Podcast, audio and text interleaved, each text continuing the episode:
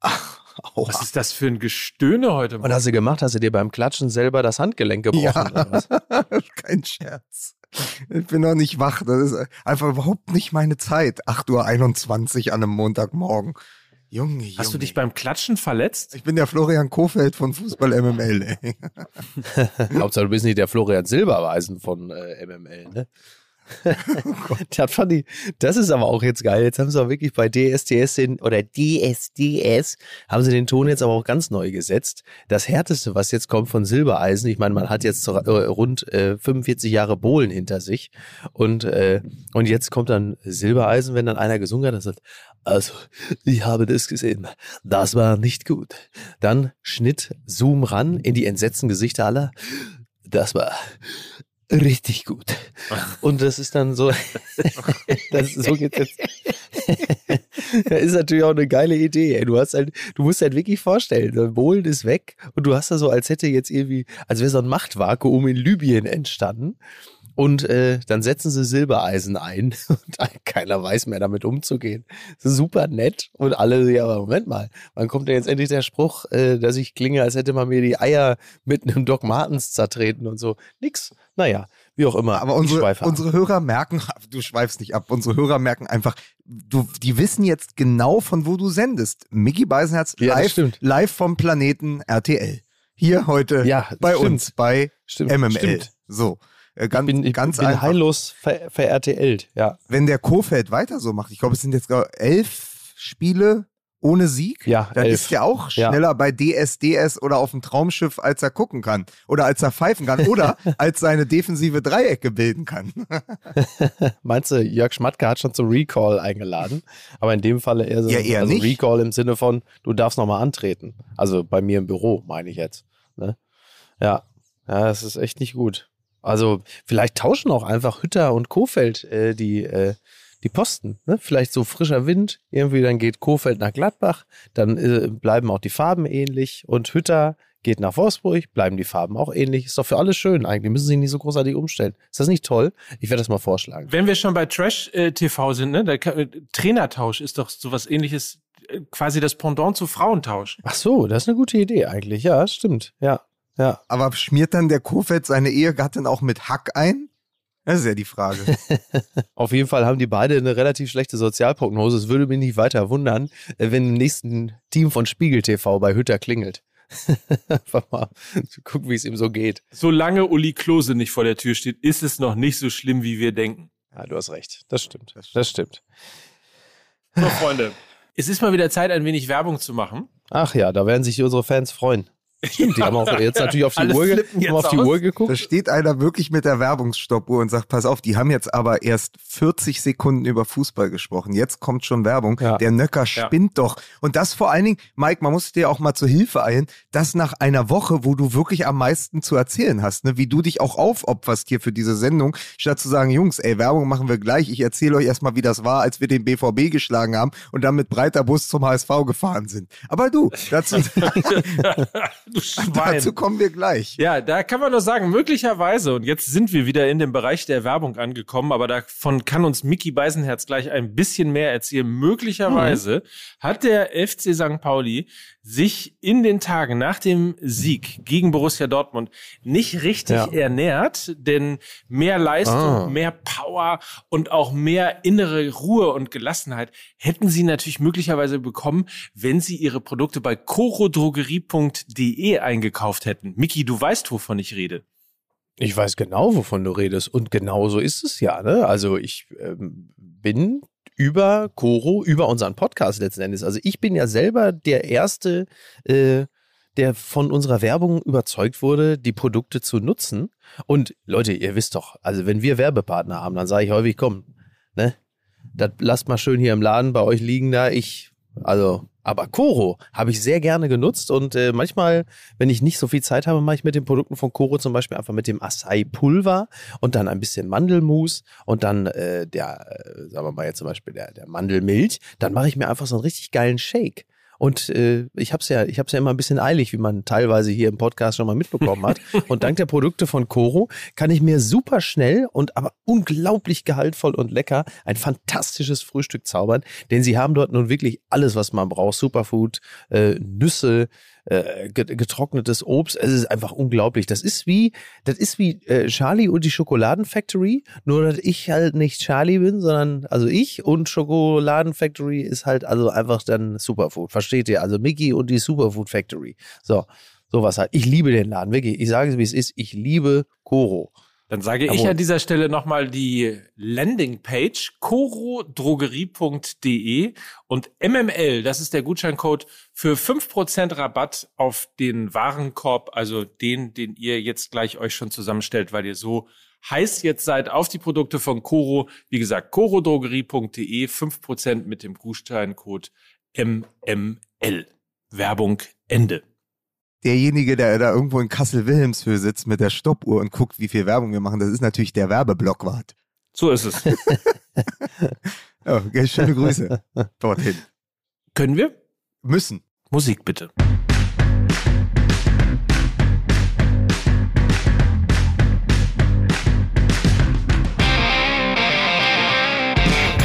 Und damit herzlich willkommen zu einer neuen, fantastischen, wundervollen Ausgabe von Fußball MML, dem Fußball-Podcast der Herzen mit Mickey Beisenherz.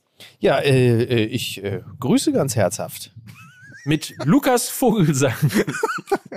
ich sag's nochmal, mir ist, mir ist das zu früh. Ich habe noch kein Gehirn. Ähm, und äh, damit äh, zu Mike Nöcker nach Hamburg. Schön, dass du da bist. Ja, eben nicht nach Hamburg. Und vielleicht müssen wir das hm. an dieser Stelle wirklich mal unseren HörerInnen äh, hier an dieser Stelle äh, kurz mal kundtun. Also, wir sind Wunderwerk der Technik heute komplett verstreut.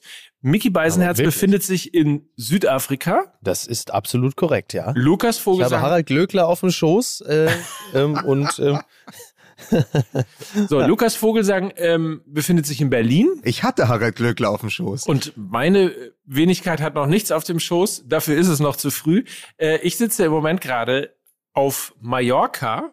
Bist du bei unserem gemeinsamen Freund oder wo bist du? So ist es. Das kann doch nicht wahr sein, ey. Du bist andauernd, bist du da, bist du auf Mallorca, bist du weg und du bist ja nie in Hamburg. Mike, wovor läufst du denn davon? ja. Sag ich ganz klar. Ihr, ihr müsst mich kurz aufklären. Ihr seid beide mit Jan Ulrich befreundet? So ist es. Ja, okay, das ist richtig. Aber Mike, du musst die Hörer ja. kurz mal mitnehmen, weil wir haben es ja letztes Jahr schon mal angesprochen. Bist du jetzt gerade wieder, sitzt du da gerade wie der Tiger King und wartest darauf, dass du mit dem Daktari-Mobil zu deiner Runde Golf abgeholt wirst? Nein, absolut nicht. Ich bin tatsächlich muss ich heute mal arbeiten ähm, und deswegen ich bin rein beruflich auf der Insel, soll es auch geben ähm, und äh, hat auch nichts Illegales. So, aber äh, das nur am Rande, was ich nur sagen wollte, ist, falls ihr heute mal das Gefühl habt, dass ihr uns ein bisschen ähm, mehr oder weniger äh, ins Wort fallen, liegt es daran, dass wir uns heute weder sehen, sondern nur hören weil Miki nämlich total beschissenes Netz hat das kann man wohl und sagen. wir unsere Videofunktion ausschalten mussten. Deswegen habt ein bisschen Nachsicht mit uns. Es ist heute ein ungeordneter Haufen, ähm, vergleichbar vielleicht mit äh, der ersten Halbzeit von Hertha BSC gegen äh, den FC Bayern so München. Eine Sauerei. Jetzt bist du schon genau wie der Feldenkirchen, wenn er bei Radio 1 morgens seinen Kommentar äh, abgeben darf so, und dann immer dem Marco Seifert in, so in die in die in die offene Flanke fällt, ja. ja. in die offene Wunde und dann sagt er zum Beispiel sowas wie, naja, vor ein paar Monaten da war ja die SPD von der Kanzlerschaft noch so weit entfernt wie Hertha BSC von der Meisterschaft und dann hörst du Marco Seifert nur so bei offenem Mikro, Hö? Was? Was? so, so geht's mir auch. Jetzt müsste, weißt du, es ist doch so. Wobei Feldenkirchen als Gladbach-Fan da ja jetzt auch nicht unbedingt so mit der ganz vollen Buchse. What äh, goes around comes around. Herr, Herr Fohlenkirchen. Ne? Muss man einfach an dieser Stelle sagen. Aber es ist ja wirklich für Hertha BSC ganz großartig, was da in Gladbach und Wolfsburg äh, läuft, weil das eigene Versagen äh, dann gar nicht so sehr auffällt. Also wir fallen gerade dem Tabellenende entgegen, aber eben Hand in Hand, wie bei so einem Fallschirmsprung ohne Fallschirm, Hand in Hand mit den Wölfen und mit den Fohlen. Deshalb mhm. fällt das einfach gar nicht so auf. Während die anderen plötzlich angefangen haben zu punkten. Bielefeld punktet, Fürth punktet und die von oben müssen sich langsam mal Gedanken machen, wie, wie lange sie jo. das noch weitermachen wollen. Das ist ja der Punkt, warum ich äh, die Bundesliga so liebe, weil es halt im Keller immer so spannend ist. Ne? Übrigens, im, im Schatten äh, der Niederlagen der anderen hat es sich der FC St. Pauli lange, lange sehr gemütlich gemacht in Hamburg, weil das eigene, eigene Versagen immer dadurch äh, übertüncht wurde, dass der HSV noch schli schlimmer spielte als der FC St. Pauli. Das ist richtig. Ja. ja. Aber Ja, ja. nun ist ja alles, nun ist ja alles wieder besser geworden. Aber dann fangen wir doch mal unten an in der zweiten Liga. Also nachdem Mike mich vergangene Woche mitgenommen hat nach St. Pauli, auf St. Pauli, zu Ja. diesem wirklich großartigen Pokalspiel, äh, verdienter Sieg äh, für den FC St. Pauli gegen Borussia Dortmund, konnte ich ja so ein bisschen Ja. diesen Verein mal kennenlernen und auch ein bisschen atmen und ich habe dann auch die Euphorie dort verstanden. So, jetzt geht man da raus, fährt weg aus Hamburg. jetzt direkt am Gendern, Ja, ne? ich bin Haus, ha HausbesetzerInnen. Ja, aber klar sind die Innen, die besetzen ja ein Haus. Verstehst du? Hier, So, ja, der alte Kabarett-Gag, da ist er. So, Mein Lieber, ja, ah, hier, herzlich willkommen zu Wetten, das aus Böbling. Ich, ja, ja, da, mein Lieber. und ah, dann, dann fahren die zum Derby und du weißt natürlich sofort, was passiert, weil du kennst es. Du kennst es von Borussia Dortmund, du kennst es von Hertha BSC. Eigentlich kennt es jeder Fußballfan. Du schlägst den großen Favoriten im Pokal und fährst selber als Favorit zum Stadtderby. Das kann nur schiefgehen. Das, also das, das, es gibt keine Welt im Fußball oder kein Szenario, wo am Ende du auch noch dann das Stadtderby gewinnst, weil du mit so breiter Brust aus dem Pokalfight gegen Borussia Dortmund kommst. Das funktioniert nicht. Das ist eine, das ist eine Ja. psychische Sache, verstehst du? Aber, aber Lukas, jetzt folgende, aber jetzt folgende Frage. Also wir, wir haben ja jetzt nun wirklich alle festgestellt, dass Borussia Dortmund äh, da im Meisterkampf also nahezu nutzlos ist. Da sind wir uns ja einig. So, und jetzt ist es ja folgendermaßen. ähm, taugt Borussia Dortmund aber immerhin noch, um äh, bei anderen Mannschaften, und sei es in der zweiten Liga, für den Bayern-München-Effekt für den Bayern München Sog zu sorgen. Das heißt, dass man äh, eine Mannschaft, die gegen einen ungleich stärkeren Gegner, meistens ist es ja der FC Bayern, schöne Grüße nach Gladbach, ähm, ein sensationelles Spiel abliefert und äh, sich daraufhin heillos überschätzt und ungefähr zehn Wochen braucht, um sich dann wieder davon zu erholen, weil es eine Niederlagenserie gab aufgrund der falschen Einschätzung der eigenen Stärke. Das heißt, der Borussia Dortmund ist zwar weit davon entfernt, der FC Bayern zu sein oder es jemals zu werden. Aber sie sind zumindest in der Lage, bei gegnerischen Teams manchmal einen, eh- einen, einen ähnlichen Effekt hervorzurufen. Das gibt es ja in der Tierwelt zum Beispiel, dass, dass also schwache Tiere, dass sie große oder auch kleinere gefährliche Raubtiere optisch imitieren, um äh, von dem Image des anderen Tieres zu profitieren, dass es in der, in der freien Wildbahn weitestgehend in Ruhe gelassen wird. Und so ähnlich ist äh, Borussia Dortmund auch. Also sind, sie kopieren quasi das erfolgreichere Raubtier, um dann in der Liga äh, ein weitestgehend schmerzfreies Dasein zu fristen. Und manche fallen drauf rein, so wie St. Pauli. Aber diese These, da, da denken wir die mal durch. Dann hätte ja Hertha BSC, nachdem sie am letzten Spieltag der Hinrunde Borussia Dortmund zu Hause geschlagen haben, danach Ja, alle drei Heimspiele verlieren müssen. Warte kurz. Ja. Ach so, haben wir ja bei zehn Gegentoren.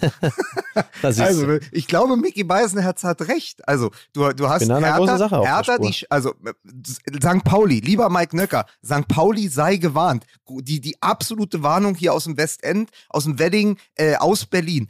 Wir haben Borussia Dortmund 3 zu 2 geschlagen. Dann dachten wir, so, unter Taifun Korkut, das war jetzt die Wende. Dann äh, 1 zu 3 gegen den ersten FC Köln, dann zu Hause gegen Union Berlin, das eigene Stadtderby verloren und jetzt 1 zu 4 gegen die Bayern. Also drei Heimspielniederlagen bei, äh, äh, lass mich kurz durchrechnen, 4 zu 10 Toren. Ähm, das kann ganz schnell ganz bös ausgehen, auch wenn man vorher Tabellenführer der zweiten Liga gewesen ist. das ist richtig. So, ihr missgünstigen Schweine, die Warnung ist angekommen. Das ist eigentlich das Schlimmste, was euch passieren konnte, muss man ganz klar sagen. Ja, ja.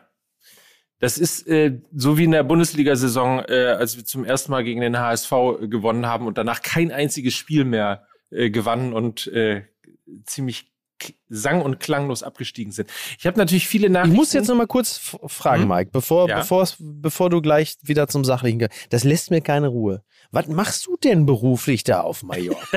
Bist du jetzt, willst du jetzt irgendwie, versuchst du jetzt gerade so in das Schlagervakuum in der Schinkenstraße, jetzt Corona-bedingt, jetzt versuchst du da deinen Platz zu finden? Oder möchtest du womöglich mit dem Promi-Makler Marcel Remus künftig eine Allianz bilden. Ich sehe da einige Möglichkeiten, auch klamottentechnisch. Seid ihr euch sowieso relativ nahe?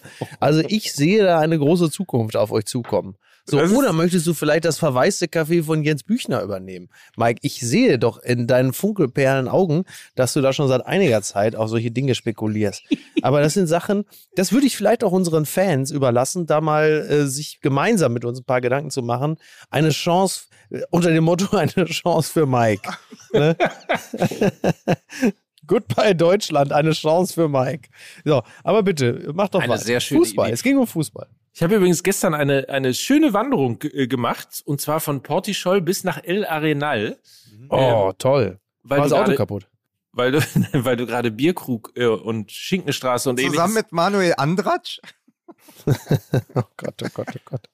weil du gerade Schinkenstraße und ähnliches sagst. Das ist ja ganz schön. Ich war gestern tatsächlich zum ersten Mal am äh, Ballermann. Zum Ja. ersten Mal in meinem Leben. Äh, allerdings total verwaist da natürlich alles. Aber ich war jetzt, stand jetzt zumindest mal vorm Megapark und hab am Zaun gerüttelt und äh, gerufen, ich will da rein. Also meines Erachtens die einzige Kathedrale, in die man äh, Ratzinger noch reinlassen dürfte.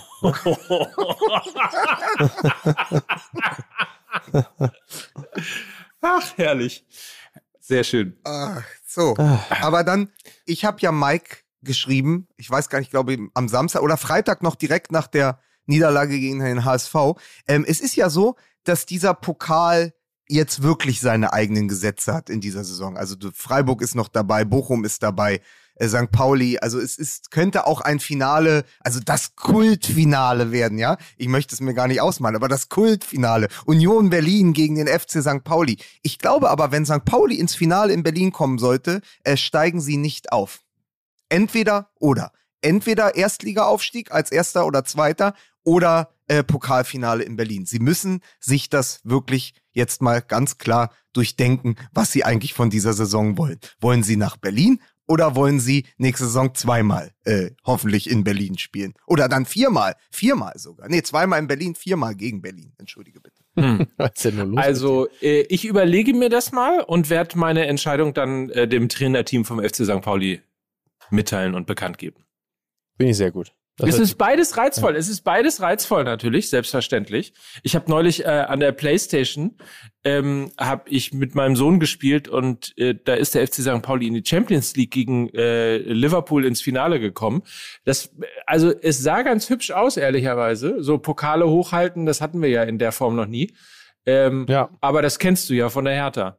Ja, wir haben auch wirklich gar nichts zum Hochhalten und äh, nach gestern nicht mal mehr Stolz. Also es ist ja so, es war ja eine komplett irre Woche äh, auf St. Pauli mit diesem mit diesem Sieg gegen Borussia Dortmund himmelhoch jauchzend und dann verliert man mal wieder gegen den HSV zu Tode betrübt. Äh, bei Hertha BSC war es nur zu Tode betrübt. Du triffst auf Union im Berliner Stadtderby und du weißt, du musst es wieder gut machen nach diesem wirklich bekackten Hinrundenspiel in Köpenick. Und du weißt auch, es gab so einen Tweet, den hatten wir auch mehrfach vorgelesen da auf unserer Reise, ähm, du weißt, eigentlich ist das das Spiel für die Absolution. Also wenn du dieses Derby im Pokal Achtelfinale gewinnst, verzeihen dir die Fans im Westend auch die ganzen die ganze restliche verkorkste Saison, weil es darum geht, einmal zu zeigen, wir wollen, wir können besser sein als äh, Union Berlin, äh, als die Köpenicker. Und dann kommt so ein blutleeres Spiel dabei raus, wo Union in allen Belangen überlegen ist und du gehst aus dieser Partie raus und weißt, okay, jetzt ist die Saison gelaufen.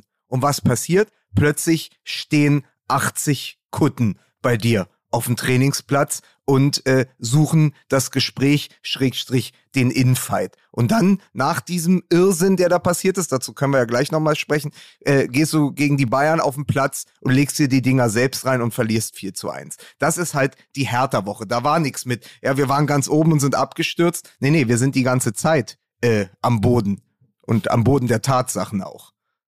Aber da muss ich ehrlich mal sagen, da finde ich irgendwie äh, die Fanszene von Hertha ein bisschen verkorkst, weil normalerweise ähm, macht man das ja vor dem Spiel, dass man die Mannschaft motiviert und ihnen zeigt, wie wichtig einem als Fan dieses Spiel ist. Also nur um, als Beispiel ähm, dann tatsächlich mal den Vergleich mit dem FC St. Pauli heranzuziehen, wo es irgendwie ein Feuerwerk gegeben hat, die Mannschaft irgendwie wirklich sensationell empfangen worden ist, als der Bus vom Stadion vorgefahren ist. Wir waren ja umgekehrt dann eben auch bei der Hertha. Da erinnere ich mich irgendwie an ein ähm, sehr trostloses Banner, äh, auf dem so sinngemäß, ich habe vergessen, was drauf stand, also sinngemäß drauf stand sowas wie Auf geht's. Ähm, und, und das war's dann. Also normalerweise erwartet man doch, wenn man ein solches Spiel vor der Brust hat, dass dann irgendwie, muss ja nicht sein wie bei Werder Bremen, aber dass dann irgendwie zumindest irgendwie ein paar Fans dastehen und irgendwie der Mannschaft Mut machen und zujubeln und ähnliches. Ich meine, hinterher meckern und irgendwie das Trainingsgelände stürmen und der Mannschaft sagen, dass das nicht so toll gewesen ist und man überhaupt sehr unzufrieden sei. Ich meine, das kann ja meckern, kann ja jeder. Ja, vor allem wir, ne? Das ist ja ja, wir vor, aber man muss das, man muss das Mickey ja. mal erzählen. Also wir sind da zur Hans-Braun-Straße gefahren und äh, vor ja. der Geschäftsstelle beziehungsweise vorm Trainingsgelände dort äh, hingen dann wirklich so drei traurige, schlaffe, mundbemalte Bettlaken äh, also da hätten irgendwie auch so Chiffre für die Partnervermittlung draufstehen können. Aber ich glaube, es stand, also oh ich dachte, ich dachte, da steht so ein bisschen sowas drauf wie Los geht's, Susi. Oder ich, ich, ich vermisse dich auch. Also völlig egal gewesen. Und dann kommt halt diese. Ich will ein Kind von dir. Ja, ich will ein Kind von dir. Oder, Entschuldigung, Hund entlaufen. Ne? Also es wäre völlig egal gewesen. Da hätte einfach alles hängen können. Und dann kommt dieses Spiel. Ja. Und dann äh, ist die die größte Nachricht nach diesem Unionsspiel vor dem Duell mit dem FC Bayern München ist, 80 Fans stürmen das, ähm, wie sagt man denn, inoffizielle Training, das, äh, wie sagt man denn? Helft mir mal ganz kurz. Ich habe heute Wortfindung. Das nicht öffentliche Das Training. nicht öffentliche Training. Also das war auch nicht öffentlich. Das heißt, und die sind dann trotzdem an dem einen Pförtner an der Schranke vorbei, haben sich da auf den Trainingsplatz gestellt und dann wurde es ja schnell sehr, sehr peinlich. Und ähm, es hat mich ein bisschen erinnert an diese Aktion, wenn ihr euch erinnern könnt, ähm, mit den Schalkern, als die Schalker Kurve ja. oder, oder Tribüne ihr, äh, ihre Kapitäns ihre Kapitänsbinde zurückgefordert haben. Wisst ihr noch? Ach so, ja, in, ja, in dieser ja. schlimmen ja, Schalke-Saison, wo wir auch gedacht haben, ey, jetzt kommt mal wieder. In dieser schlimmen Schalke-Saison von welcher Spiel? ähm, also das spezifizieren. Wo ich dann, ich verstehe ja den Unmut. Und ich verstehe auch, wenn ein Hertha-Fan, und so ging es mir nach dem Spiel ja auch, sagt, das war's für mich, die Saison ist gelaufen, das Bayern-Spiel gebe ich mir nicht mehr. Äh, die Truppe, wo wirklich dann nach einer Niederlage gegen Union, nach der Derby-Niederlage, nach so einem wichtigen Spiel, nur vier oder fünf Spieler in die Kurve laufen, wo man sagt, okay, das ist der Punkt, wo ich, wo ich sage, ich wende mich von dieser Mannschaft ab, aber dann ein Trainingsgelände zu stürmen, ja, und dann Ansagen zu machen, man kann das auf Twitter sich auch anschauen, das Video, mit dem letzten Satz, der wirklich, und so wurde es äh, dann auch kommentiert, extrem cringe und absurd ist, wo dann einer sagt, pass auf, ihr reißt euch jetzt zusammen oder wir zünden die nächste Stufe. Ja, herzlichen Glückwunsch. So, was ist denn dann die nächste Stufe? Wird dann Typhoon Korkut entführt? so, und das ist ja, und ich habe zuerst, ja, ich habe zuerst gedacht, ich mache da Witze drüber, aber das ist ja dann dieselbe Fanszene, die auch Morddrohungen genau, äh, in Richtung Paul Keuter ausgesprochen hat, äh, weil der ja. ähm, nicht mehr Frank Zander, sondern Dickes B spielen lassen wollte oder hat spielen lassen. Und plötzlich ja, ja. Nach, war nach dem Motto, wir wissen, wo du wohnst, wir wissen, wo deine Kinder zur Schule gehen ähm, und wir halten ja. Fadenkreuze in die Luft. Also das ist ja, ja aber das ist das, das ist das untere, das untere Ende äh, der Amplitude, wenn es um ähm, Äußerungen oder, oder äh, Handlungsweisen geht, ähm, die daraus resultieren, und ich möchte an dieser Stelle ganz deutlich machen, es geht nicht um Verständnis für die Aktion, sondern nur ein Versuch der Erklärung, äh, wenn das Individuum oder auch das kollektive Individuum versucht, der eigenen Machtlosigkeit in irgendeiner Art und Weise dahingehend zu begegnen, dass man sich zusammentut und sagt, so wir, wir versuchen die eigene Machtlosigkeit zu überkommen und wir setzen jetzt ein Zeichen, wir nehmen es jetzt in die Hand. Und das hast du natürlich auf gesellschaftlicher Ebene an vielen Ecken und Enden, das erleben wir ja fast tagtäglich, dass man versucht, der eigenen Machtlosigkeit in irgendeiner Art und Weise entgegenzuwirken. Und dann hast du halt eben so ein paar Dullis, die sagen so, wir bemalen da jetzt die Dinger und wir gehen dahin und wir nehmen das jetzt in die Hand. Wir versuchen halt unserer eigenen Machtlosigkeit entgegenzuwirken, indem wir da hingehen und denen mal jetzt zeigen, äh, dass wir halt eben doch mächtig sind. Und die müssen jetzt auf uns reagieren. Und wenn sie es nicht tun, dann wie du richtig sagst, Zitat, zünden wir die nächste Stufe, wie auch immer die aussehen kann. Und äh, genau das ist es ja. Da ist ja der Beklopptheit keine Grenze gesetzt, wie wir ja äh, in anderen gesellschaftlichen Diskursen auch erleben. Deshalb muss man das Ganze sehr, sehr ernst nehmen. Ähm, und dem irgendwie entgegenwirken. Und damit meine ich jetzt nicht sportlich entgegenwirken, dass man ja besser spielt, dass sie dann nicht wiederkommen, sondern halt, dass man da auch äh, den vollen Rahmen ähm, des Gesetzes ausschöpft und zwar so schnell wie möglich. Auch auf die Gefahren, dass ich jetzt zeitliche Ebenen äh, durcheinander würfel. Ähm, ich krieg's nicht mehr ganz auf die Kette, aber in der Abstiegssaison, und ich glaube, es war unter Rehagel, als Hertha in, nochmal in die zweite Liga gegangen ist, ähm, gab es ein ja. Spiel gegen Nürnberg. Und nach der Niederlage dort war klar, wir können es eigentlich nicht mehr schaffen. Und dann hat die Ostkurve oder Teile der Ostkurve mit Fahnenstangen und sonstigen, naja, irgendwelche Arten von Knüppeln auf jeden Fall, äh, das Spielfeld gestürmt und die Spieler in den Kabinentrakt ja. gejagt. Und das sind immer die Sachen, das ja. ist dann halt auch die sichtbare Grenzüberschreitung. Und für mich ist es auch eine genau. Grenzüberschreitung, genau. auch wenn diesmal Gott sei Dank, und ich weiß auch, dass es, glaube ich, gar nicht so angelegt war, also da wollte jetzt niemand mit Knippeln auf den, äh, auf den Trainingsplatz von Hertha BSC, sondern die wollten sich klar aussprechen. Aber ich finde, es ist trotzdem eine Grenzüberschreitung, wenn du über einen abgesperrten Trainingsplatz läufst und am Pförtner vorbei, weil du eben mit einer Mann Mannesstärke kommst. Also 80 ist ja eine ja. große Gruppe, 80 Männer, da kann auch ja. ein einzelner Pförtner nicht viel tun. Dann kommst du dahin und du überschreitest eine Grenze, nämlich vom passiven Fan und Konsumenten dieser Sportart ja. hin zu jemandem, der sich aktiv dorthin stellt und sagt, pass auf, wir, wir besprechen das jetzt mal wie Männer auf Augenhöhe. Oh Gott. Was, was oh ihr Gott. da macht. Ja. So, das ist ein ganz großes ja. Problem, wenn, wenn so etwas passiert. Ja. Diese Grenzüberschreitung ist ja so, so eine Art, da, da, geht man ja durch eine Wand, also die sonst dort feststeht und du sagst, okay, es ist so ein bisschen, als wenn du Cineast bist und du bist riesen Fariadim-Fan und du erwartest von Fariadim jede Woche, jetzt eigentlich, pass auf, das, pass auf, pass auf. Also, also Entschuldigung, so. der Satz ging noch weiter. Und du denkst die ganze Zeit, geil, wann macht der mal wieder so einen richtig geilen Arthouse-Film? Und dann macht der wieder ja. nur Tatort mit Till Schweiger. Ja, dann läufst du doch ja. nicht zum Haus von Fariadim und stellst den bei ihm im Vorgarten und sagst so, Farim, jetzt pass mal auf, jetzt reißt du dich besser zusammen, sonst zünden wir die nächste Stufe. Das würde ja auch nicht passieren. Aber ein Fußballfan ähm, oder der Fußballfan, der dann sagt, komm, ich gehe mit 79 anderen auf den Trainingsplatz von Hertha BSC, hat da eben eine ganz andere Einstellung zu. Und ich finde die mitunter durchaus fragwürdig. Ja, ich finde übrigens, ich finde, das Ausgangsbild muss man ja vielleicht auch echt nochmal würdigen, ja. Ich als Cineast, der mit äh, Truffaut groß geworden bin und äh, äh Michael Haneke schätze, äh, oder Pedro Almodovar, der dann aber, der dann Variade-Fan ist und dann bei ihm am Haus aufhört. Aber also ich finde das toll. Ja, das, das muss man ja ab und zu auch einfach mal das, würdigen. Ja, aber guck mal, ne? jetzt, ich kann doch nicht, ich kann doch nicht mit, ich kann doch nicht mit dem großen Kino kommen, wenn ich jetzt einen Hertha-Vergleich ja. anstelle. Ja, da hast du natürlich wiederum, da hast du natürlich wieder absolut recht, ne? So, ja.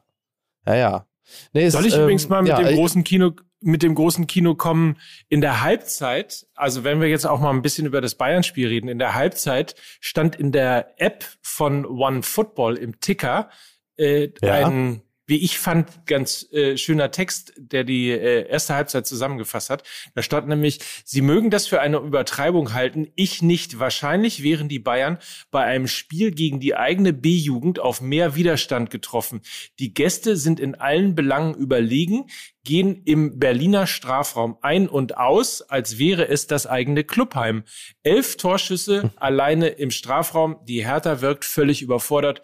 Nur Schwolo nicht, der zeigt eine Weltklasse-Leistung. Ja, Musste ich etwas schmunzeln. Ja, bis, bis Schwolo dann sich gedacht hat, komm, äh, auch bei Sofascore war der, glaube ich, zur Halbzeit der beste Spieler. Und dann hat sich Schwolo gedacht, ah nee, ich bin ja Keeper bei Hertha BSC. Oh, da kommt der Sané, dem lege ich mal den Ball auf. So, äh, weil da war, das war ja wieder so, das war ja so ein typisches Hertha-Spiel. Sie haben sich dann rangekämpft und du dachtest so beim Stande äh, von 2 zu 0 für die Bayern, gab es eins, zwei Chancen, ähm, äh, Korkut hatte offensiv gewechselt und dachtest, das kann jetzt mit einem Anschlusstreffer durchaus auch nochmal kippen. Und dann sagte Schwolo, nee, komm, holt mal Bier, ja, und dann ähm, stand es plötzlich, glaube ich, dann war es das 3-0. Und dann war das Spiel auch durch. Also es kam wieder alles zusammen und es passt natürlich dann auch zu dieser Woche. Was ich aber jetzt nochmal wissen wollte, habt ihr noch eine Haltung zu diesen Hertha-Fans oder haben wir alles gesagt dazu? Ah, ich denke, wir haben alles dazu gesagt. Die Haltung ist äh, dazu, eine Haltung zu haben. Aber das haben wir doch gesagt. Ja, gut.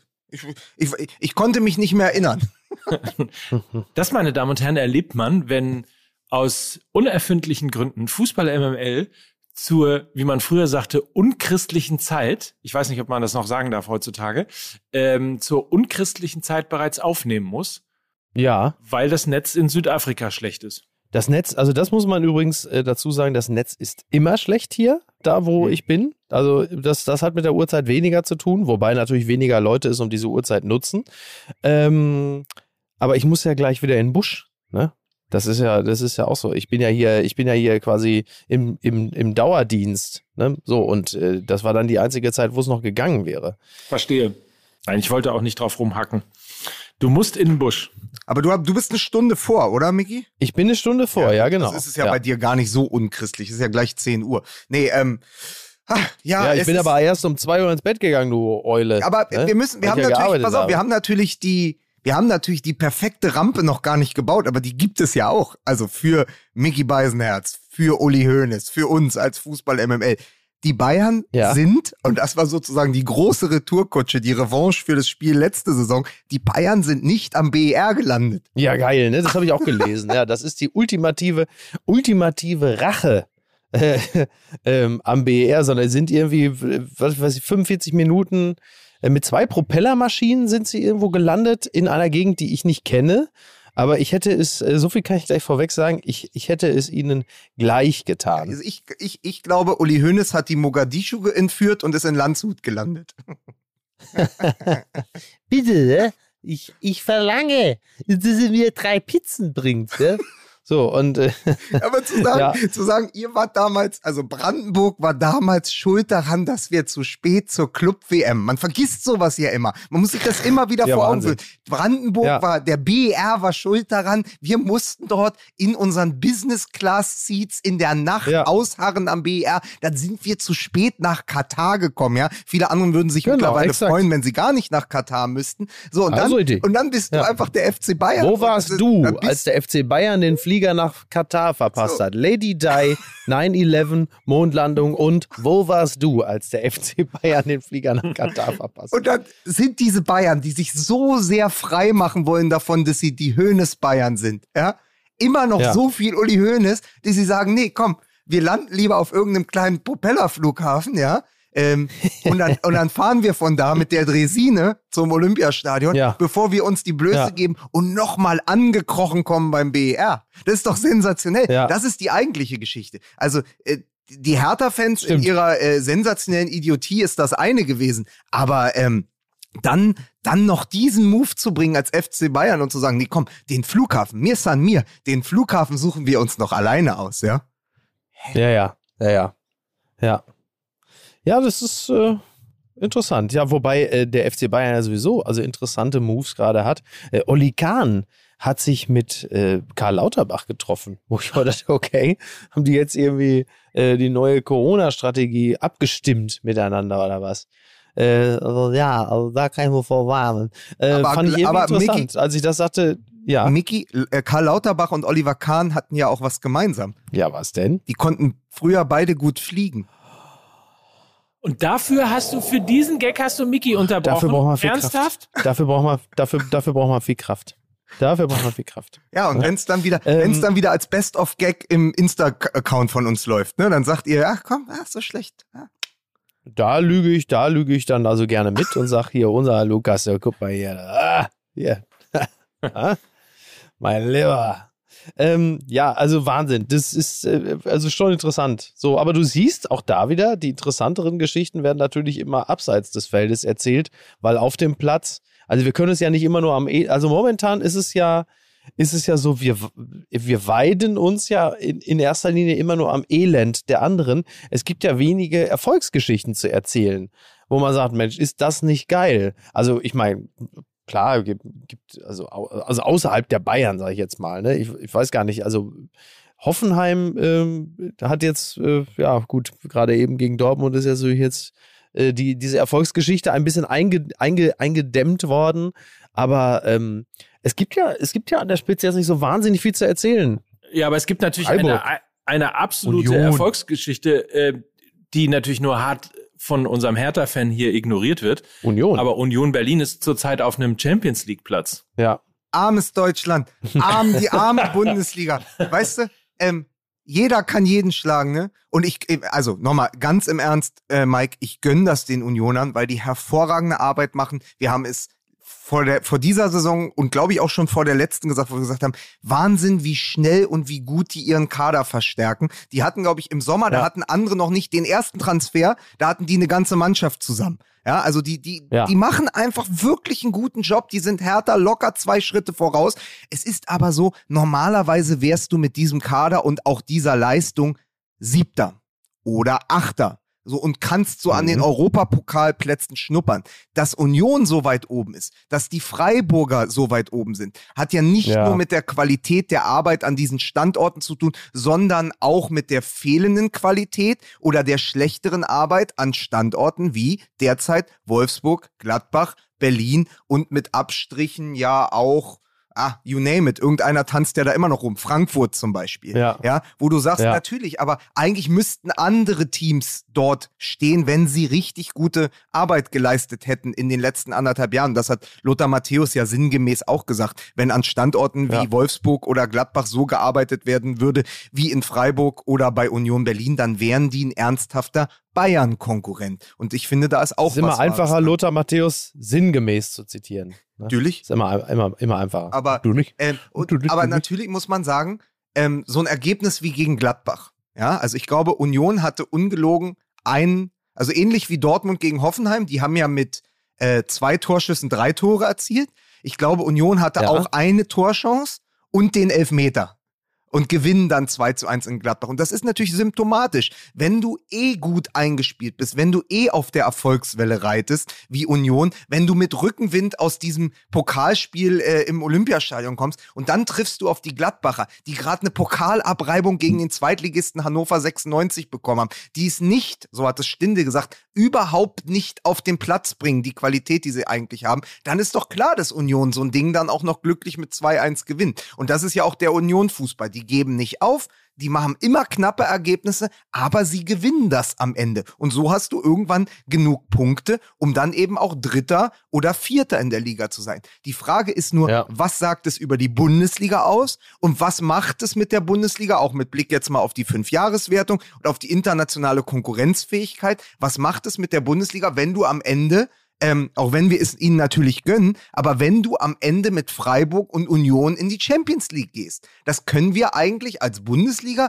nicht wollen. Nee, weil äh, das Ende ist bekannt. Es, ist, es, es läuft dann so, wie es dann jedes Jahr läuft. Du hast dann äh, diesen Überra also du hast dann äh, noch, noch schicken wir ja vier Teams in die Champions League. Das ändert sich sicherlich auch bald. Und dann hast du äh, den dritten Platz und dann hast du noch diesen Überraschungs-Champions League-Teilnehmer und dann passiert das, was jedes Jahr passiert. Der äh, schlittert dann, also der kommt schon mit der Vollkrise in die neue Champions League-Saison und fliegt dann raus und dann ist äh, da schon mal von deutscher Seite aus äh, dieser Teilnehmer weg und kann uns in der Fünfjahreswertung schon mal nicht mehr helfen. Und dann hast du noch zusätzlich so einen Verein wie Borussia Dortmund, die äh, sich das dann auch noch gönnen, zu sagen, ach, weißt du was, was sollen wir denn überhaupt die Vorrunde überstehen? Das sieht alles natürlich wahnsinnig beschissen aus. Und das ist ja leider eben nicht wie in Filmen, dass der Film mit dem absoluten Highlight endet, mit dem Erreichen der Champions League, sondern das läuft dann ja weiter und die totale Kacke äh, nach der Klimax, die müssen wir uns dann ja alle mit ansehen, nachdem wir uns vorher vielleicht noch für den Verein gefreut haben und gesagt haben, Mensch, das ist doch klasse, dass es dahin geschafft hat mit dem ganzen Geld und so. Und für den Verein entstehen dann natürlich die Probleme, weil du einerseits zwar sehr viel Geld hast, andererseits musst du dann halt eben auch den Kader entsprechend auch monetär anpassen, die Gehälter werden angehoben, dann musst du vielleicht für die Champions League dich auch nochmal verstärken und dann bist du aber plötzlich ganz schnell raus und dann stehst du da und sagst, ja toll, und nu? Ich erinnere mich an ein längeres Gespräch mit dem Kollegen Frank Hellmann. Der kümmert sich journalistisch ganz viel ähm, um Eintracht Frankfurt seit Jahren für den Tagesspiegel, für die Frankfurter Rundschau, sitzt auch öfter mal im Doppelpass. Ähm, und Guter mit dem habe ich vor, ah, weiß ich gar nicht, wann war das? Zwei, drei Jahren darüber gesprochen, als es darum ging, schafft Frankfurt, schafft Eintracht Frankfurt jetzt den Sprung in die Champions League Plätze oder gehen die wieder in die Europa League? Und da hat er sinngemäß, Ja. wi- wieder sinngemäß, aber er hat gesagt, es ist für Eintracht Frankfurt viel, viel besser, erstmal Europa League Teilnehmer zu werden und Mhm. da jetzt ein, zwei Jahre zu spielen, weil du hast auch da einen ganz guten Income, also dort ist für Eintracht-Verhältnisse gutes Geld, aber du musst nicht sofort Spieler auf Champions League-Niveau dazu verpflichten, die dann ja wiederum, das Ja. schöne Bild der Flut, die alle Boote hebt, ihr kennt das, ähm, äh, dann hast du Mhm. natürlich sofort einen Kader, der auch finanziell eine Unwucht bekommt. Weil wenn du Spieler holen willst, Ja. die sagen, ich komme, um Champions League zu spielen, dann möchte ich ja gerne auch Champions League äh, Gehalt beziehen. Und dann sagt dein bester Spieler der Vorsaison, Genau. ja, aber wieso der denn und ich nicht? Und dann kommt der nächste Exakt. und dann hast du so einen Domino-Effekt. Und am Ende hat der Verein, muss der Verein sich für eine Champions League-Saison die, wo er dann Yep. vielleicht auch noch in der Vorrunde rausfliegt oder sehr wahrscheinlich in der Vorrunde ausscheidet, äh, extrem strecken und sitzt dann auf diesen Gehältern in der Saison, die er, das, die er im nächsten Jahr wahrscheinlich ohne Europapokal bestreitet, weil während er um die Champions League äh, Gruppenphase kämpfte, er ja Genau. in der Liga wahrscheinlich auf Platz 11 abgerutscht ist. Exakt, exakt. Ja, genau. Und das ist das Problem. Und da stehst du dann, ne? Ja. Wir können natürlich ein bisschen Geld sammeln. Ihr merkt jetzt Ja. langsam, ich suche einen krampfhaften Übergang, um kurz nochmal ein bisschen Ja. Werbung zu machen. Aber Ja. äh, wir könnten natürlich für den einen oder anderen ein bisschen Geld ansammeln. Immer was zu holen ist ja bei der eigenen Steuererklärung. Und deswegen Oh ja. verweisen wir an dieser Stelle auf taxfix.de. Ähm, dort gibt's eine Landingpage oder eben auf die kostenlose Taxfix-App im Google Play Store oder bei Apple im App Store. Das ist relativ simpel. Alles, was man dafür braucht, ist die eigene Lohnsteuerbescheinigung. Die kann man einfach abfotografieren und dann dementsprechend hochladen. Und ähm, dann gibt's Fragen im Interview-Modus. Wie fühlen Sie sich? Was trägst du drunter? Und Leute, Entschuldigung. Entschuldigung. Die sind einfach gestellt, so dass man eben auch keine Fehler machen kann. Hallo Uli Hoeneß.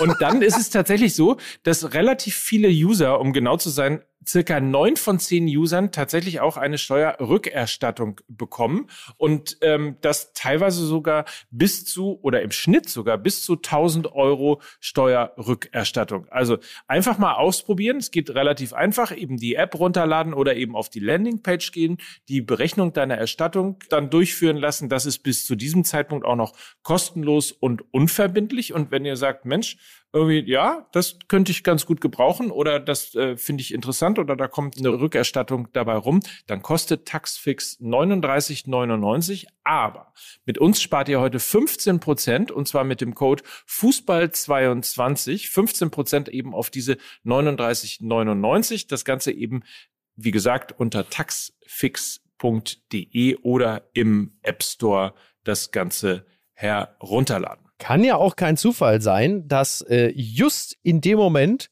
wo Friedrich Merz, der Mann Mister, ja, ich träume von der Steuererklärung auf dem Bierdeckel, dass äh, in dem Moment, wo er wieder auf dem Plan ist, dass wir mit Taxfix etwas äh, präsentiert haben, was dem sehr nahe kommt, in der Einfachheit her. Das ist richtig. Ich stelle mir das gerade vor, und Micky, du musst das natürlich mit der Höhnesstimme machen, aber wie er so sagt, so, ihr Finanzbeamten, ihr habt ein Problem. Ihr wollt immer beide Konten sehen. Bitte, ihr wollt immer beide Kunden sehen. Schön. Sehr gut. So, und dann haben wir noch eine Sache von unseren Freunden von äh, Podstars unter podstars.de slash Umfrage 22. Das kennt ihr ja aus dem letzten Jahr schon. Wie jedes Jahr gibt's nämlich von Podstars bei OMR eine Umfrage zum Thema Was Podcast. tragt der drunter? Achso, nochmal. Aber Leute, wirklich, ich hasse euch so hart. Also, das Ziel ist auf jeden Fall, ein repräsentatives Bild der deutschen Podcast-Landschaft zu schaffen. Dauert ungefähr zehn Ja. Minuten. Es gibt Fragen zum Hörerverhalten, zur Podcast-Werbung, zu Podcast-Trends, ähm, zu einer Frage beispielsweise Paid Podcasts, ja oder nein, soll man Subscriptions machen und so weiter und so fort. Das alles aber Ja. unter podstars.de slash Umfrage und unter allen Teilnehmerinnen und Teilnehmern werden fünf AirPods verlost. Es lohnt sich also da auf jeden Fall mitzumachen und hilft uns natürlich irgendwie auch ein bisschen äh, weiter den Überblick über das Thema Podcast in Deutschland zu behalten. Spoiler Alert. Spoiler Alert. Die Antwort bin immer ich. Hä? Sag ich nur. Es ist übrigens sehr lustig, dass äh, in, in, in dem Moment, wo es wirklich am härtesten ist, äh, weil wir kein Bild haben und gar nichts äh, und man sehr aufpassen muss, wann man wo redet, dass ausgerechnet in der Folge ihr beinhart in alles reinredet, was, was nicht nied- und nagelfest hat. Ja, das ist absolut richtig. Ja, das kann man ja schneiden. ja genau. Liebe Grüße an unseren Tonmeister Lukas. Es tut mir leid. Oh ja. Es ist wirklich, äh, wir machen das nicht mit Absicht. Wir haben einfach eine Störung. Die liegt nicht im Netz in Südafrika. Die liegt in der Hängematte. Die liegt in der Hängematte in Südafrika. Das muss man Also richtig. so. Aber ich wollte noch einen Gedanken loswerden ähm, zu Union Berlin. Und ich glaube nämlich, weil ich habe sie ja hier genau vor der Tür spielen sehen. Also sie durften ja, ich glaube mit 5000 Fans oder so, bei uns ins Olympiastadion. Und dann färbte sich äh, immer Donnerstagabends zur Conference League. Ja, das hieß doch so, oder? Conference League. Ich glaube UEFA Conference League. Ja, ja. Färbte sich das Olympiastadion rot. Sch- Für den Hertha-Fan ähm, sehr schwer erträglich. Ne? Also Ja. ihr reißt euch jetzt mal zusammen, sonst zünden wir die nächste Stufe. Ähm, so, und da haben sie es aber ganz gut gemacht. Also sie haben, sind extrem gut umgegangen mit dieser Doppelbelastung. Sonst wären sie ja jetzt nicht äh, so weit oben in der Tabelle, wenn sie sozusagen durch diese europäische Doppelbelastung abgeschlagen gewesen wären. Also das haben sie geschafft durch einen sehr, sehr großen Kader auch. Und deswegen wünsche ich den Unionern bei diesem Saisonverlauf, dass sie es auf jeden Fall nach Europa schaffen, aber eben nicht in die Champions League, sondern in die Europa League. Step by Step. Mhm. Und dann kann man nächste Saison Ja. gucken, wie man mit dieser Doppelbelastung umgeht. Ungleich mehr Spiele, äh, vielleicht auch dann äh, ein größerer öffentlicher Druck, weil man dann sagt, Moment, das ist ja die zweite europäische Saison hintereinander. Na, jetzt müssen sie es aber auch ins Achtelfinale schaffen. Also sowas kommt ja automatisch. Also der Fan sagt ja, Mhm. Ja, nicht, klar. ach schön, dass ihr in die Europa League gekommen seid, jetzt seid ihr aber gegen Barnik Ostrau schon wieder ausgeschieden, sondern so, jetzt will ich die aber auch das Achtelfinale sehen. Ja? Jetzt, jetzt Sevilla. Sevilla oder nix. So, und deswegen aber Step by Step, Conference League, Europa League und dann, weil sonst ist es immer, das ist ein, kann ich sagen, aus, äh, aus, aus dem Westen Berlins, das ist immer ein großes Problem, wenn die Erwartungen zu schnell steigen. Hast du das äh, Gefühl, dass bei Hertha die Erwartungen zu schnell gestiegen sind? Nee, aber wir hatten das in den vergangenen Jahren. Also ich habe ja wirklich auch nochmal mich mit, mich mit der Historie äh, von Hertha BSC äh, jetzt öfter beschäftigt, weil dieses Jahr ist ja dieser großartige Aufstieg von 1997, der ist jetzt 25 Jahre her. Ich habe auch viele der ehemaligen Ja. Spieler getroffen in, in den vergangenen Wochen. Und man denkt, dann, man, man denkt dann schon, diese Zeit von 97 bis 2009, bis zu, wo sie dann fast Meister geworden sind und dann leider im Folgejahr dann abgestiegen sind, nachdem Favre gehen musste äh, und ich glaube Funkel übernommen hat. Ähm, das war schon eine gute Zeit und da gab es die, sagen wir mal so, da gab es die Erwartung zu Recht. Nur die letzten Jahre sind halt furchtbar. Also, und man weiß Ja. auch nicht, man, man ha- hat jetzt diese Hoffnung, dass es mit sich mit Freddy Bobic ändert und so, aber auch das geht ja nicht über Nacht. Also du brauchst für so einen Umbruch, frag, frag nach bei Borussia Dortmund, die machen das jetzt, glaube ich, seit vier Jahren. Du brauchst für so einen Umbruch mindestens zwei bis vier Transferfenster. Und die hatte Bobic ja noch gar nicht. Also die Erwartungen steigen gerade nicht. Gerade ist es einfach nur, dass der Unmut steigt. Und nochmal, ich verstehe den Unmut, nur muss der anders kanalisiert werden in Berlin. Ja, absolut. Dass man bei Hertha überhaupt noch was erwartet, finde ich überraschend. Aber gut, das ist Ja, aber, vielleicht... aber das ist Naja, doch. das kann man ja auch bei dem Investment. Also wir, wollen wir bitte noch mal ganz kurz uns daran erinnern, äh, dass da vor nicht allzu Ja, langer natürlich, ja, Zeit äh, Kurz Juge äh, aufgetaucht ist Lars Windhorst und mit seiner äh, Tonno-Gruppe da äh, ordentlich, äh, sagen wir mal, äh, ordentlich was auf die, mit seiner Tonno-Gruppe ordentlich Thunfisch auf die Pizza geschnippelt hat. Sehr und, gut. Äh, ist das da die neue natürlich Pizza exakt- Connection? ja, ja. Genau, das ist die neue Pizza, die Pizza Connection. Und da ist natürlich exakt nichts bei rausgekommen. Und für die Kohle, die der investiert, umso, umso komischer ist es ja halt eben auch, dass man in derselben Stadt diesen Abgleich hat, äh, der zeigt, dass man, so wie, bei, wie in so einer Kochshow, mit wenig Zutaten etwas Wunderbares zaubern kann. Das ist ja das, das Brüllkomische. Ich habe übrigens gedacht, die Tage kam noch die Meldung, äh, dass da einer mit so einem Bugatti Chiron mit rund, ich glaube, wie viel, 800 PS, 900, ich weiß gar nicht, mit 417 km/h äh, äh, über die A2 geballert ist, Höhe Magdeburg. Und ich hatte schon das Gefühl, weil der an Steuer saß ein tschechischer Millionär oder Milliardär. Und ich hatte schon das Gefühl, der hat sich nur verfahren. Der war eigentlich auf dem direkten Weg nach Berlin, um bei der Hertha auch noch einzusteigen als neuer Mäzen, damit die Bild-Zeitung dann halt eben auch wieder äh, so ein neues Kompositum bilden kann. Irgendwie, was weiß ich, so der Hertha-Tscheche. Oder so, Hertha Tscheche rauft sich die Haare. Ne? Oder keine Ahnung. ja, so, ja, naja, irgendwie. Bugatti Kompletti, der Hertha Tscheche kommt. Sowas. Neuer Investor bei Hertha BSC. Die Tschechen blechen. Ach, sehr schön. So, ganz genau.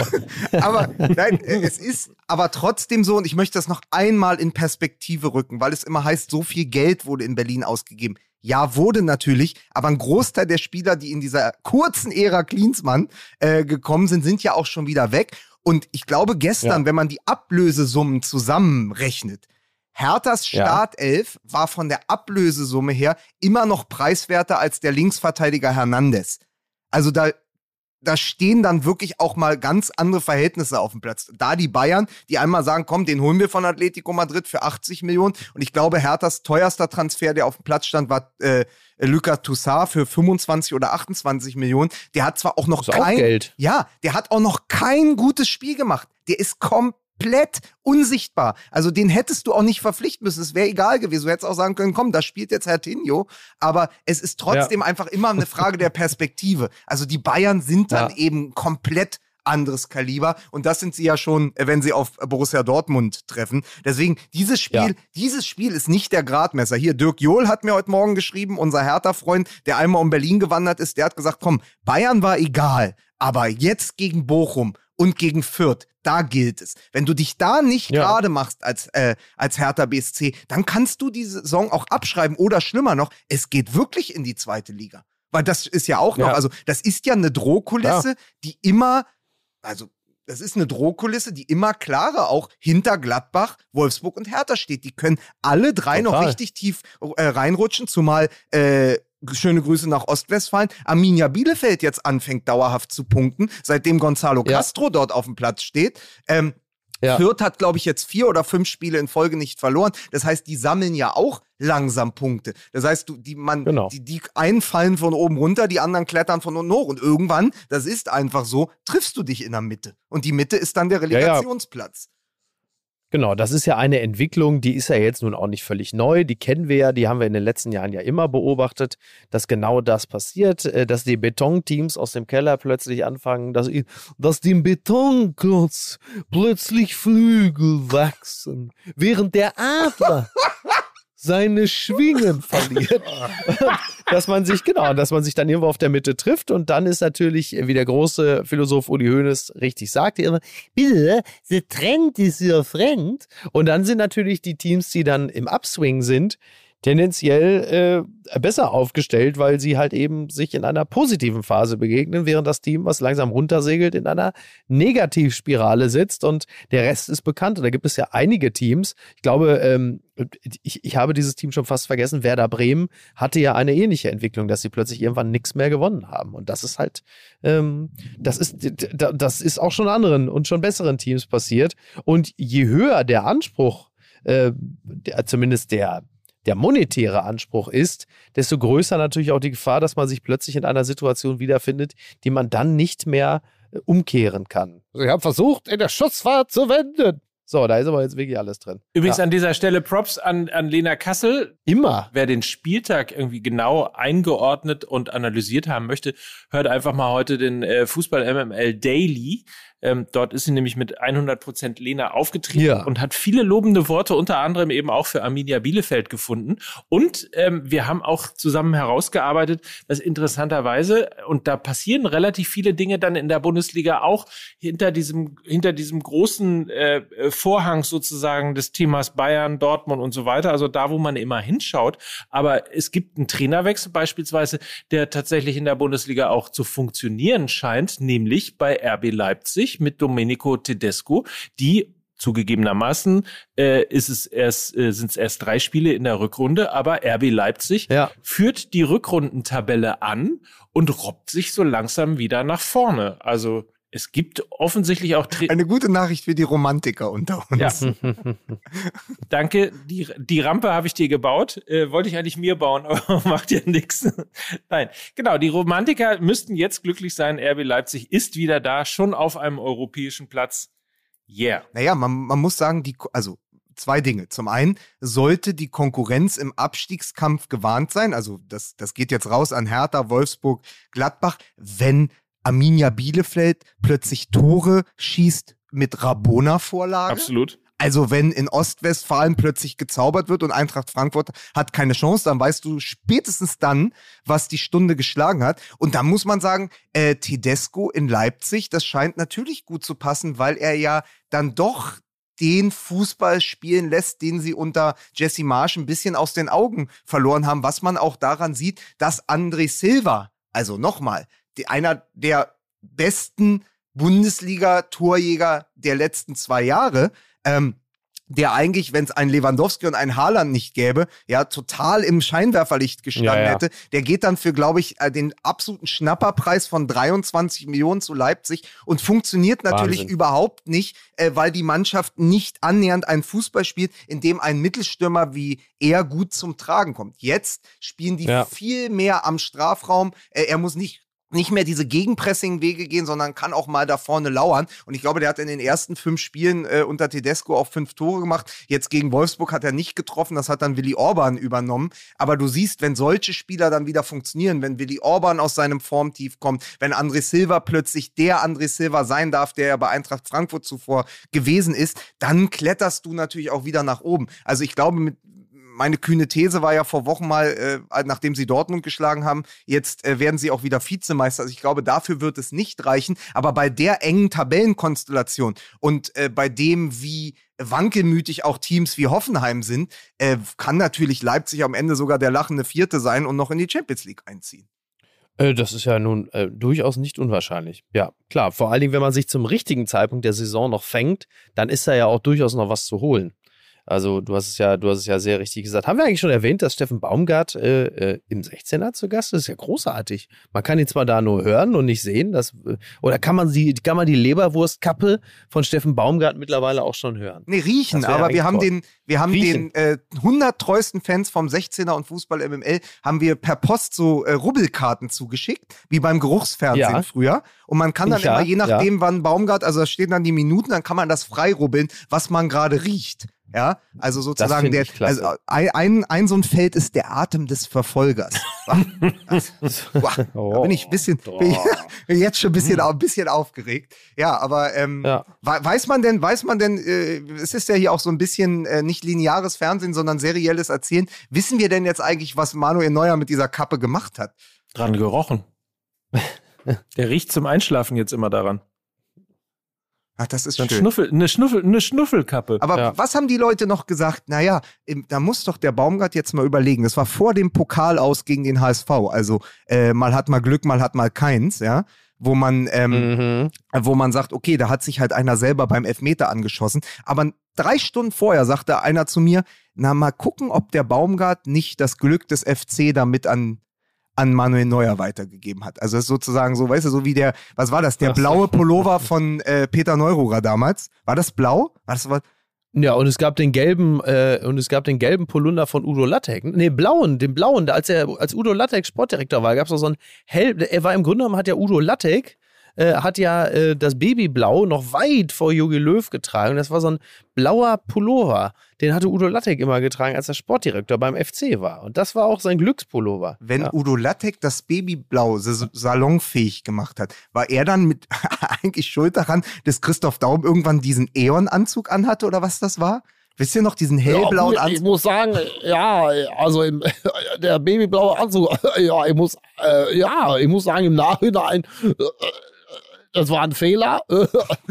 ja, ja, ja, den weiß ich noch. Klar, das war ja, das war ja der, äh, da hatte er, er war relativ frisch beim Friseur, hatte die Haare plötzlich kürzer und dann trug er diesen Kobalt, es ist Kobaltblau, wenn ich mich nicht irre, diesen kobaltblauen Anzug in dem Kobaltblau des quasi des, des Ausrüsters. Und äh, da haben wir uns alle gefragt, na, kann das sein, dass der was nimmt? Und da waren wir uns natürlich alle einig, der wird doch nicht. Nein. Niemals. Naja, der Rest ist Geschichte, das war ein Fehler.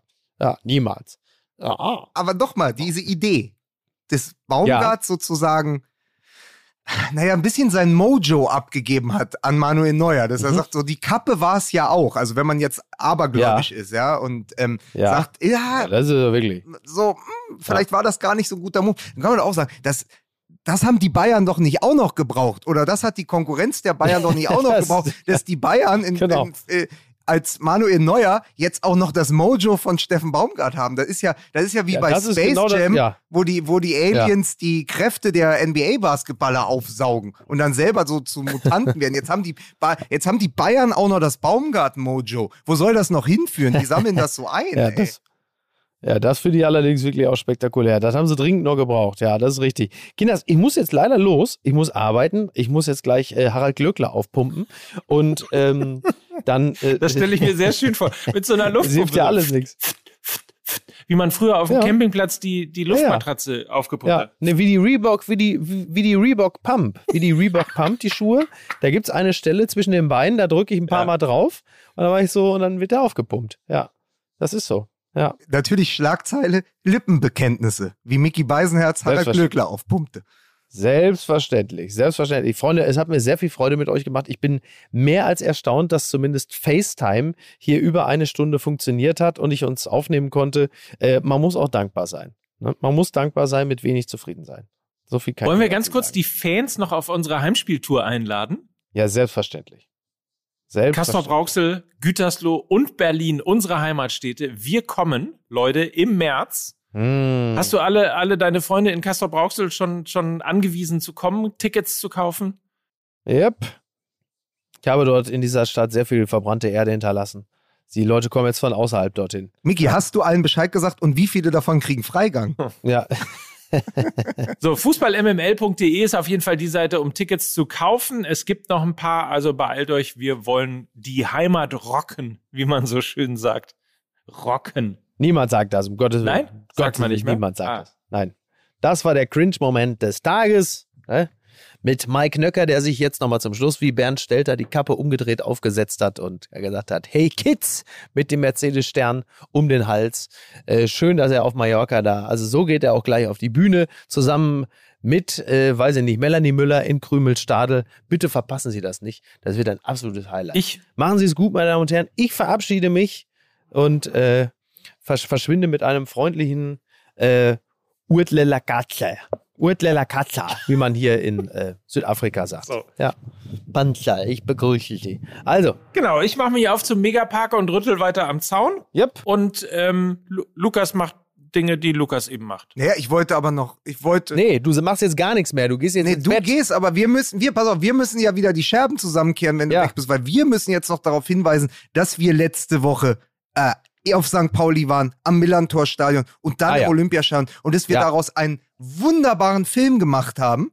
Ja, die, die Volkswagen Tailgate Tour diesmal als ich zeig dir meins, du zeig mir deins, äh, Stadion-Tour. Hamburg, Berlin, Berlin, Hamburg. Ja, in diesem Sinne, völlig richtig gesagt, der Film erscheint heute in unseren Social Media Kanälen. Könnt ihr ihn sehen bei YouTube und natürlich äh, bei Facebook und auf wedrivefootball.de. So, jetzt aber, ich muss jetzt ab in den Megapark. Ja, wunderbar. Okay, ich gehe jetzt spazieren. Ich, ich, ich, ich versuche meine Sprache wiederzufinden. Ab, ab 10 Uhr funktioniert das. sehr ja. gut. Viel Glück dabei. Vielen Dank. Tschüss. Dieser Podcast wird produziert von Podstars bei OMR.